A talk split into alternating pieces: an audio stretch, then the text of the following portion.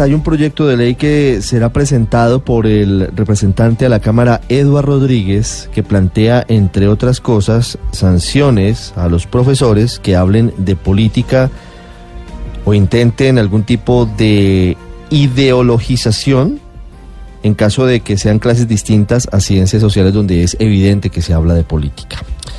Doctor Eduardo Rodríguez, buenos días. Eh, Ricardo, buenos días a usted, a la mesa de trabajo y por supuesto a todos los oyentes de Blue. ¿De dónde surge la idea de este proyecto de ley?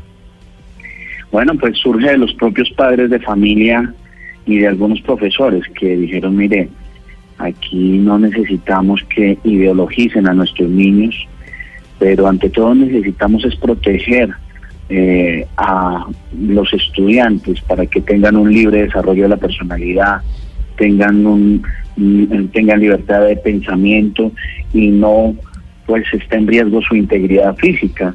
Por eso este proyecto lo que invita es básicamente a que nos pongamos de acuerdo y hagamos un gran pacto social para no politizar o, eh, o, hacer politiquería en las cátedras, salvo pues la eh, cátedra de ciencias sociales, que sí tiene un componente eh, político e histórico y pues nace también porque muchos padres se acercaban y nos decían, miren, yo no quiero que a mi hijo eh, le enseñen a odiar a Fajardo, a Mocus o a Uribe, o le enseñen ideas de derecha, ni de centro, ni de izquierda, o que les digan que usted tiene que ser liberal o conservador o progresista.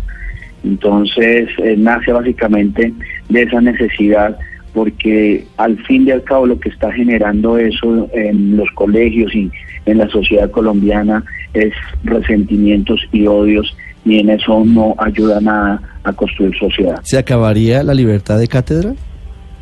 Para nada, no es un proyecto contra la libertad de cátedra, creo firmemente en la libertad de cátedra, pero uno se pregunta, Ricardo, ¿qué hace un profesor de matemáticas o de biología haciendo política o diciendo que tal persona es buena o que tal persona es mala. Eh, creo que nosotros tenemos que tener una autocrítica y en ese orden de ideas los profesores tienen que hacer la misma reflexión y pues si quieren hacer política que la hagan en las calles, que son bienvenidos, pero que las aulas las respetemos y tengamos un pensamiento crítico, objetivo y que ante todo le permita al joven o a ese eh, estudiante construir su propio criterio. Representante, eh, pero mm, digamos pues que uno podría discutir mucho sobre el principio que inspira esto, pero esto no implica, ¿cómo van a controlar? ¿Cómo se controlaría esto? Eh, ¿Quién diría efectivamente el profesor está eh, dándoles unas clases politizadas? ¿No sería como judicializar las escuelas de alguna manera? Eh, no, mire, lo que busca el proyecto en sí es también brindarle algunas garantías. ¿Qué está pasando? Algún alumno me decía lo siguiente, mire, yo a mí me gusta la fotografía, soy eh, eh, tomé la opción de fotografía y la profesora solamente me habla de política en una clase de fotografía y yo no tengo un mecanismo para poderme defender.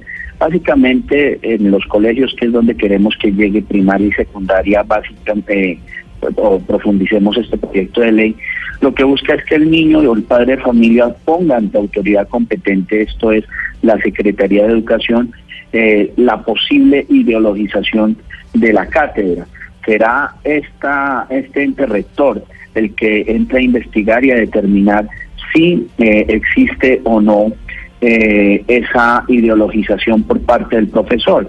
Y en todo caso tendrá un procedimiento que eh, eh, viene desde el llamado de atención al profesor, luego la suspensión y por último, si hay, si hay reincidencia y no ha cambiado su actitud, pues lógicamente podrá ser suspendido, causal que no es novedosa, sino que también está contemplada en el Código Único Disciplinario, porque hay que recordar que algunos profesores, o mejor, los profesores de eh, públicos, pues son servidores públicos. Sí. ¿Cómo marcan o cómo marcarían esa diferencia entre lo que se considere no permitido en los términos del proyecto una ideologización, doctor Rodríguez, y la libertad de pensamiento, la libertad de que un profesor le pida a sus estudiantes que hagan una lectura de un libro o hagan una lectura de un ensayo o que hagan eh, otro tipo de análisis que les permita tener una conciencia crítica o les permita formar ciudadanía. ¿No es meterse demasiado en el rancho eh, llevar a, este límite las cosas? Eh, Ricardo, si el proyecto generara o planteara lo que usted está diciendo, pues yo sería el primero en oponerme a él. Pero aquí lo que necesitamos es enfocarnos en la protección de los niños. Lo que busca este proyecto es que nuestros niños no sean ideologizados, que no sufran de bullying por parte, por su pensamiento crítico, por sus ideas. Eh, no es un ataque a FECODE como lo han manifestado algunos, eh, algunas personas vía redes sociales. Al contrario, les invitamos a los señores de FECODE que nos ayuden a contribuir y a construir este proyecto y evita incentivos perversos. Y hay que decir, no son todos los profesores, pero le voy a poner mi caso. Ricardo, yo soy de, un colegio público, yo estudié en el barrio El Quirigua, en el colegio José Asunción Silva. A muchos profesores eh, que les, les tengo mucha estima, eh, vi cómo construyeron en mí un pensamiento crítico diferente y cómo algunos otros no lo hacían así sino que generaban incentivos perversos. Es, decir, algunos compañeros les decían, eh, mire, usted va a perder la materia, pero si usted sale a marchar con nosotros porque van a eh, privatizar la educación, pues eh, nosotros le ayudamos para que pase la materia. Eso es un incentivo perverso y además que empiezan a generar una serie de odios. evita las sanciones donde algunos profesores, valiéndose de su autoridad, hacen perder también la materia a estos jóvenes. Es que usted piensa así, usted piensa asá. Entonces generan una controversia social dentro del propio salón y como consecuencia el alumno también se ve afectado. Y lo que buscamos es que se genere una verdadera libertad para que el estudiante pueda asumir su propio criterio y construya su, su ideología política objetivamente y no sea infundida por parte de un directivo o de un profesor. Esa es, eso es lo que busca el proyecto, es buscando proteger precisamente a ese niño. Ahí lo difícil, congresista, es definir qué, es, qué, es, qué sería una educación ideologizada. ¿Quién va a tener esa potestad? De fondo deja, deja una sensación de censura a la libertad, a, la libre cátedra, lo, que usted está proponiendo. Para nada. Eh, la libre cátedra es un derecho constitucional que nosotros hemos respetado, pero mire que la Corte Constitucional en sentencia 570 del 2016 se pronunció respecto al tema de libertad de cátedra y más precisamente en cuanto a los derechos religiosos de un colegio que decía tener una convicción católica. Y en ese orden de ideas, se manifestó, o manifestó la Corte Constitucional que Colombia es un Estado laico y eh, un Estado donde eh, se reconoce esa, eh, esa ese Estado laico y el deber de neutralidad constitucional. Esto es, queridos oyentes y, y pues mesa directiva, que básicamente si ya se, se se generó una restricción en el tema religioso, también pongámonos de acuerdo en el tema político y digamos, mire, dejemos que los jóvenes, que los niños construyan su propio pensamiento crítico, pero no se lo infundamos o se lo, eh, se lo, eh, no le pongamos eh, trabas para que ese joven no pueda desarrollar ese pensamiento crítico. Me pregunta un oyente dos cosas, que si en el proyecto podría incluirse, por ejemplo, la prohibición a los políticos para que vayan a los colegios a hacer campaña o a ideologizar, y si también podría contemplarse la idea de que los textos, los libros de texto, tengan algún tipo de control yo estoy en desacuerdo, por supuesto, porque eso sería censura, pero tengan algún tipo de control para evitar que estén eh, incidiendo más a favor de una ideología política distinta a otra. Mire, eh, lo que nosotros hemos investigado es que el niño y su familia y por supuesto el colegio son libres de escoger su pensamiento y su pensamiento crítico y eso es una construcción de familia, de educación por supuesto objetiva y de su contexto social. Yo creo, y lo digo pues desde, lo, desde mi vivencia, creo que aquí lo que tenemos que atacar es que algunos docentes estén generando odio respecto a algunos actores políticos. Si nosotros permitimos que todos los actores políticos vayan a los colegios, pues me parece que estamos abriendo una gran puerta y, y eso sería otra discusión pero creo claramente que ningún colegio, ningún directivo, ningún maestro tiene que generar o promover alguna ideología dentro de las aulas. Si lo hace por fuera de las aulas es su derecho constitucional y legal. Y tampoco puede generar constreñimiento y decirle a los padres de familia que tienen que votar por determinado candidato o no. Eh, eso, eso ya entraría en un, en un tema penal que claramente está diseñado en la ley de delitos electorales que yo hice y que permite combatir la corrupción electoral. Sí, porque, porque de eso también hay mucho. Hay políticos que hacen gira por colegios eh, intentando explicar cosas y, y eso termina también de alguna forma ideologizando a los muchachos. Claro, y lo que nosotros, o sea, yo creo que aquí tiene que abrirse ese gran debate. O todos en la cama o todos en el suelo. Pero al interior de las aulas, que es donde va mi proyecto, me parece que es muy delicado y ahí sí tenemos que cerrar filas a proteger a los niños y que un profesor de matemáticas no les esté induciendo odio hacia Mocus, hacia eh, Fajardo, Petro, Uribe o alguna de las tendencias políticas de, que haya o que exista hoy en Colombia, que es lo peligroso, Ricardo. Representante Rodríguez, tal vez la asignatura o la materia donde más se mete ideología no es ni siquiera, por ejemplo, religión, sino que son las ciencias sociales y concretamente la historia, porque todo depende de cómo se cuente la película para atrás y de cómo se narren, por ejemplo, historias como la de Gaitán o como la de Galán. ¿Cómo se haría entonces para controlar o para supervisar lo que enseñen los profesores de historia en los diferentes colegios del país?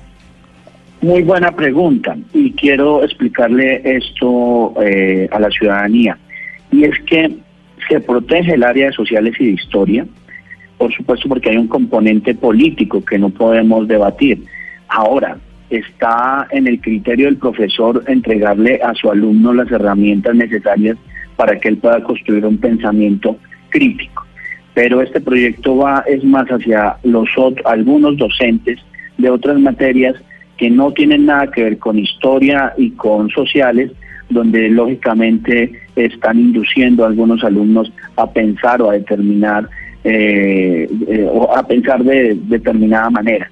Y eso es lo que creo que está generando odios en la sociedad y por eso buscamos proteger nuevamente, lo repito, a nuestros niños. Una pregunta final, representante Eduardo Rodríguez. ¿Usted eh, comentó este proyecto con el expresidente Uribe?